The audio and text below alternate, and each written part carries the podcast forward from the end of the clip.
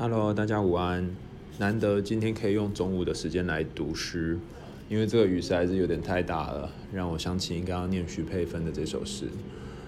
呃，这首诗非常短，它只有三句，就是雨天并不可怕，难过的是想起曾经有人为你撑伞，就这样，大概就是这么短短的几句话。我不知道大家有没有过那种在夏天的爱恋。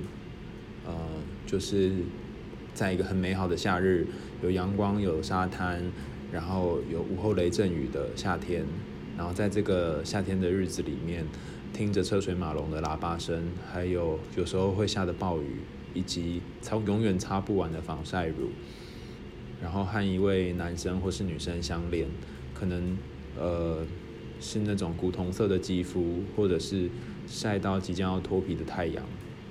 然后穿着海滩鞋，嗯，膝盖以上的短裤，用好多好多的青春去燃烧的那种夏天的爱情，在这种夏天的爱情里面，常常有一种呃很短暂，但是又很美好的感觉。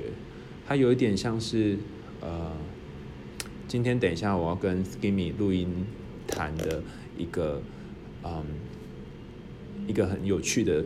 爱情的现象叫做 summer crush，就是在夏天的时候有一个很美好的感情，然后很快就消失了。然后，呃，我常常也在想，如果有这样的感情，是不是呃，它能够变成你记忆当中很重要的一块？我曾经有过几段像这种 summer crush 的感情，然后常常都觉得说，天哪，如果可以停留在那一刻该有多好。不过年纪越大之后，就会发现，就是或许正是因为 summer crush，所以它很值得，就是一个很短的感情。然后这个短暂也成为它美丽的地方。就像恋夏五百日，为什么是恋夏而不是恋秋，而不是恋冬，而不是恋春呢？因为夏天总会让人家有一种恋爱的感觉。这不是我随便讲讲的哦。美国的研究显示，呃，一个。一个一整年的堕胎率当中，九月是最明显的时间。那为什么呢？因为大家经过一个暑假之后，就会发生很多呃费洛蒙爆发的现象。所以，嗯，就是这个夏天总是一个让人家有很多遐想跟性爱的时候。好，然后最后我想要再念一下这首诗，在结束要进去录音之前。嗯，因为今天我在猜，我晚上应该没时间念诗，就是。呃，可能要赶明天要看的论文，所以我就今天中午先念起来放。好，我再念一遍。如果你也有想到某一个人，或许他就是你生命当中很重要的一个夏天的回忆。这首是徐佩芬的《被雨困住的一生》。